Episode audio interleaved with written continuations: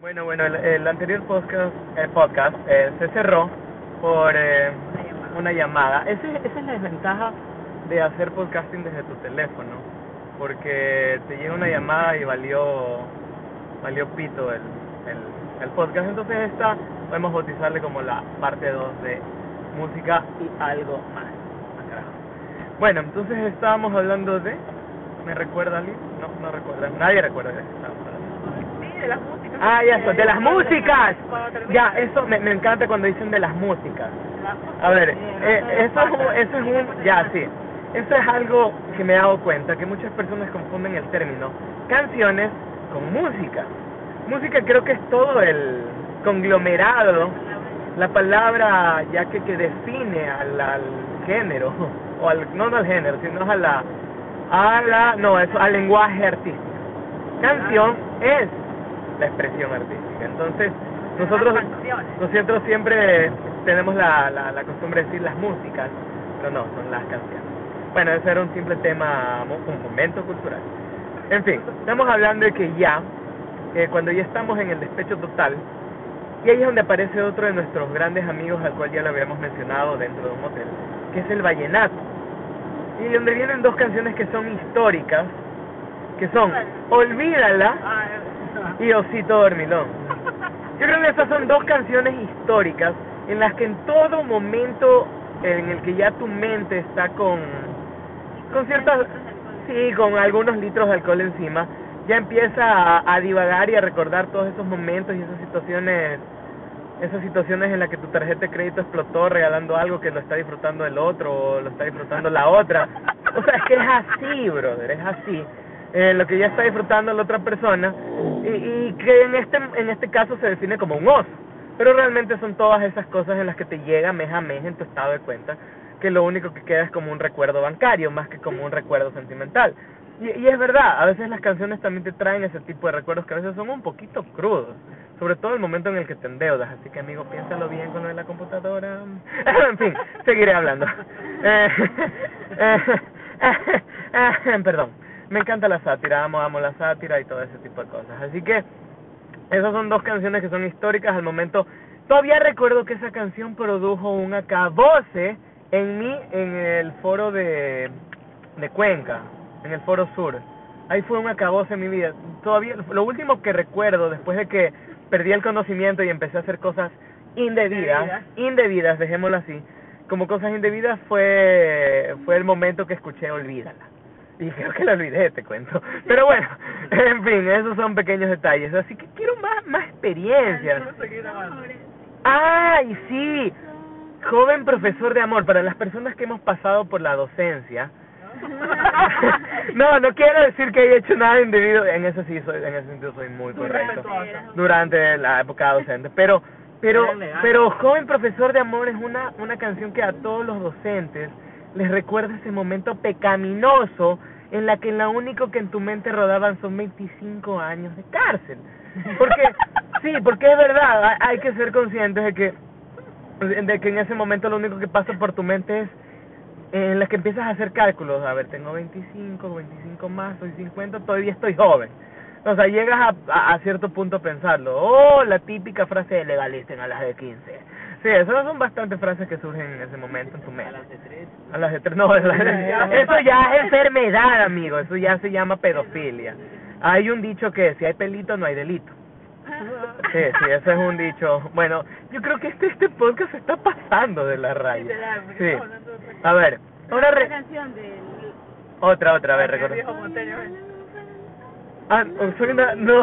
Ah, no, aquí los ecuatorianos, vienen por favor que me ayude, que me ayude buscando. Hay hay ciertos hay ciertos como que elementos que nos activan, nos activan a los ecuatorianos con el famoso Medardo y sus players.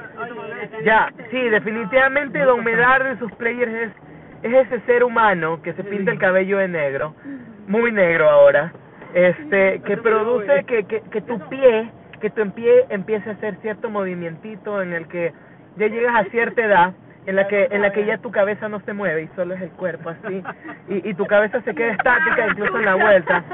Sí, estoy conduciendo, yo sé que estoy conduciendo, pero eso es eso es parte del momento. Entonces, eh, sí, Don Medardo también es esa música po- popular. Me, me, me gustaría también escuchar opiniones. No, nadie opina, pero eso es lo típico que hace toda persona que está en este mundo. Pide opiniones a la gente que nadie le escribe. En, en- sí, cuando opina así, pero me gustaría que cuando ciertas personas escuchen este podcast y el que alguien... Deja tu comentario. Deja tu comentario aquí abajo y da- dale a la campanita. Suscríbete. No, no, aquí no te suscribes. En los podcasts simplemente es un programa y ya. Claro que ya voy a, ya ya está una persona haciendo la nueva imagen de, de Carro en Movimiento, va a haber nuevo logotipo, va a haber nuevo logotipo, va a haber un Instagram para, para más cosas ya, y ya empecé a gestionar la compra de la plata.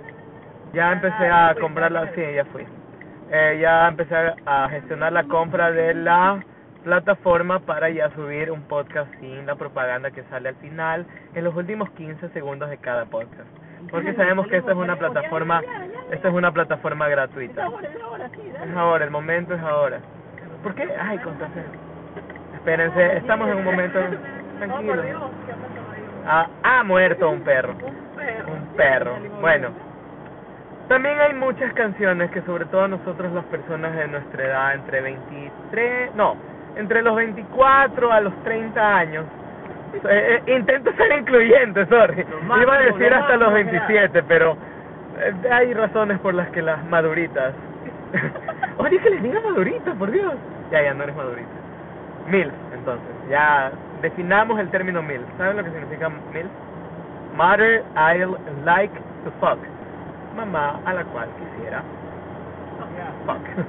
sí, ya, pero bueno, ese es el término más punto porque Daniela odia que le digan madurita. Bueno, estamos en otro tema, amiga, después conversamos eso. En fin, nosotros los de las personas, las personas que vivimos en esta etapa desde el 1900 en adelante. Ay, tú, tú eres en 1980 y algo, ¿verdad? Eh. bueno, desde 1988, desde ahí, así, desde el 88, no del 90, desde el 88 en adelante, tuvimos una adolescencia en la que nos encantaba también sufrir, pero no sufrir con canciones tristes, sino con canciones suicidas. ¿Quién en la etapa pubertad? Y yo he visto fotos de personas aquí presentes que se delineaban muy de negro los ojos, que la típica que te lo tinturabas así más negro, que ya si por si eres azabache, te lo tinturabas más negro y te hacías el típico flequillo. Bueno, ella no es. Pero bueno, hay Facebook y Facebook. Hay dos hermanos yo he investigado para, para hacer stickers. Muy bien, muy Sí. Bueno, en fin. Había una etapa en nuestra vida que quizás ya estaba desapareciendo esa cultura urbana llamados los emos.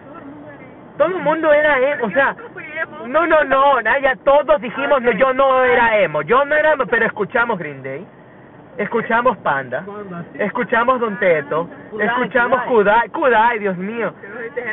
Eh, ya, no, no, esa es otra etapa que también vamos a hablar aquí. Esta es en cambio la pubertad tóxica. Esta es esa pubertad tóxica en la que te estamos saliendo del contexto. Entonces, eh, eh, nosotros nos encantaba sufrir. Sí, sí, nos, nos encantaba sufrir con esas canciones en las que, que si estás conmigo no estás con nadie más y le decías la muerte a tu pareja. O sea, ese rato lo único que tú, tu cuerpo generaba es agüita de arroz. O sea, hay que ser consciente en la que tus gónadas masculinas lo único que producían es una secreción muy líquida, la cual casi no tenía espermatozoides, amigos, seamos conscientes.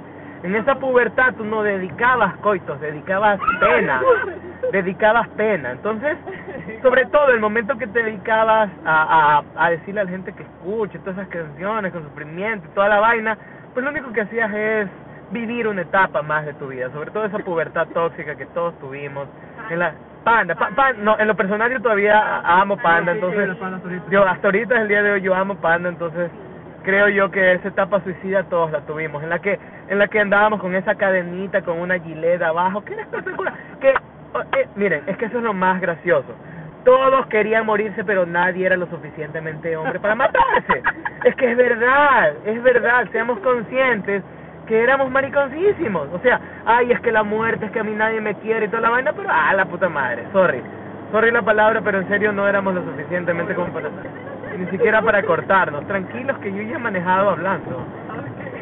Pero bueno, de eso se trata Carro en Movimiento. El carro está en movimiento Y nosotros también. Bueno, no, es que por lo general yo hago con el micrófono, que es más, más sencillo, por eso no vale mi cosita. Ah, No, bueno, de hecho sí, vale. Pero hablo del micrófono, amiga, sí. Bueno, en fin.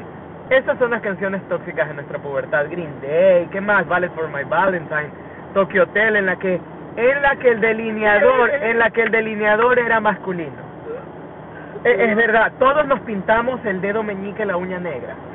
Es verdad, es que ni siquiera es que te pintabas toda la mano entera en negro, te pintabas el meñique. Era no sé por qué, porque todos les cogió por pertenecer a una banda de música. Todos en tu pubertad alguna vez tocaste un instrumento así no sepas y perteneciste a banda de música. En la época entre el 2008 y 2010 debiste haber pertenecido a una banda de música en la que tocaste dos canciones. Entre esas está, este, eh, ahí hay una canción que siempre tocaban en las bandas. Bueno, en los intercolegiales era El Sol no regresa, pero eso era básico para las frías. Para las frías era El Sol no regresa. Tu cárcel, ah, tu cárcel era. Ya, esas son, esas son, esas son canciones dignas de una pubertad bien vivida. Tu cárcel, el sol no regresa. Chuta, esa y, y la otra que se me olvidó de Ataque 77, que hace un cover. Eh. Na na na na na na na na na na na na na na Ah, no yo ay no no recuerdo no recuerdo no estoy con el celular eh, ay se me olvidó esa canción bueno eh, Rompe corazones. rompe corazones no se llama ¿sabes? pero bueno no qué loca. Bueno, después, después de esa etapa en la que salías del emo, vino... Perdón, perdón amigos, esto se está saliendo de control, se nos está saliendo de las manos. No, el teléfono está bien, en buen recaudo. Si ya me explotó una cocina y el teléfono fue lo primero que salvé, ¿tú crees que no lo voy a salvar en un choque? No, no nos vamos a chocar, tranquilo.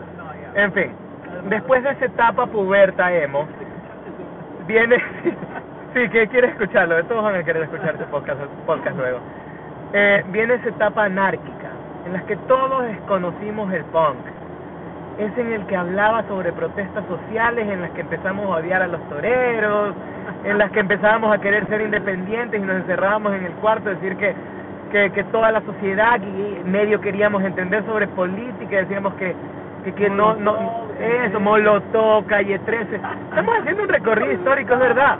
Y ahí es donde viene, sobre todo, aprovecho la oportunidad. Hay una, una ciudad, un cantón en la provincia en la que se vivía bastante eso, y ahí es donde quiero hacer alusión a Pasaje. Pasaje vivió bastante porque de hecho ahí había un festival anual que se llama Mayo Rojo, en la que en la antigua cárcel celebraban con bandas de Guananchapuca, Los Suchos del Vado, venían todos esos manes, eh, y, y, y tú te metías en esos podos súper infernales en los que a mí una vez me partieron el labio, era una puñetiza malditas en la que tú lo único que te importaba es protestar por algo, por lo que sea, que el mambo todo basura en la calle, la mierda hermano, no sirve, ya estás yendo en contra del sistema, ir en contra del sistema, eso se trataba de esa etapa de la pubertad, ir en contra del sistema. Ya luego íbamos creciendo, ya graduados, y nos coge esa pubertad tóxica en la cual empiezan a salir novelas. En la, por lo general, OV7 fue la primera este, canción que recordamos de ciertas novelas. Vamos más atrás. En nuestra infancia también habían novelas en las que nos dejan marcadas ciertas canciones. No sé si escucharon, eh, veían este cómplices, y- no, ¿cómo es? Cómplices al rescate. No, ahí vino Zapito. Ahí hizo famosa Belinda. Zapito, este, no recuerdo que otras más que tú cantabas a pulmón. Eh, Super Chiripa cuando veías Carita de Ángel. Carita de Ángel. Hay, hay canciones que, que te recuerdan una a las novelas de tu infancia. Y luego íbamos creciendo y las canciones cambiaban como a, a las de Chica da Silva, todas esas canciones de portugués que no entendíamos ni miércoles. Pero a las nueve de la noche en la escuela tú, tú ya tenías que estar dormido para ir a la escuela, al colegio. Tú igual retumbaba en tu, ca- en tu cabeza esa, esas canciones. Pero hay una canción. Ya, eh, no, no, no, no, nada que ver, no, eso, eso es otro tema, son los temas diabólicos ahí. No, no, en el clon, cuando ya empezabas a decirse la Malecon de arriba para abajo y escuchabas las canciones del clon, eso era, eso era espectacular, pero hay una canción, hay una canción que todos van a recordar y todos recuerdan ese trío de hombres, que tú escuchas, ¿quién es ese hombre? Pasión de Gavilanes. ¿Quién, quién nos zapateó? Chuta, brother. E- e- Era espectacular. Después íbamos creciendo y ya aparece un ser llamado el diablo, en el cual producía bastantes secreciones líquidas vaginales en la pubertad de las niñas, que es Giancarlo Canela. Tú, estabas, tú ya estabas en la universidad, tú estabas todavía en el colegio, oye. Sí. Eh, Giancarlo Canela,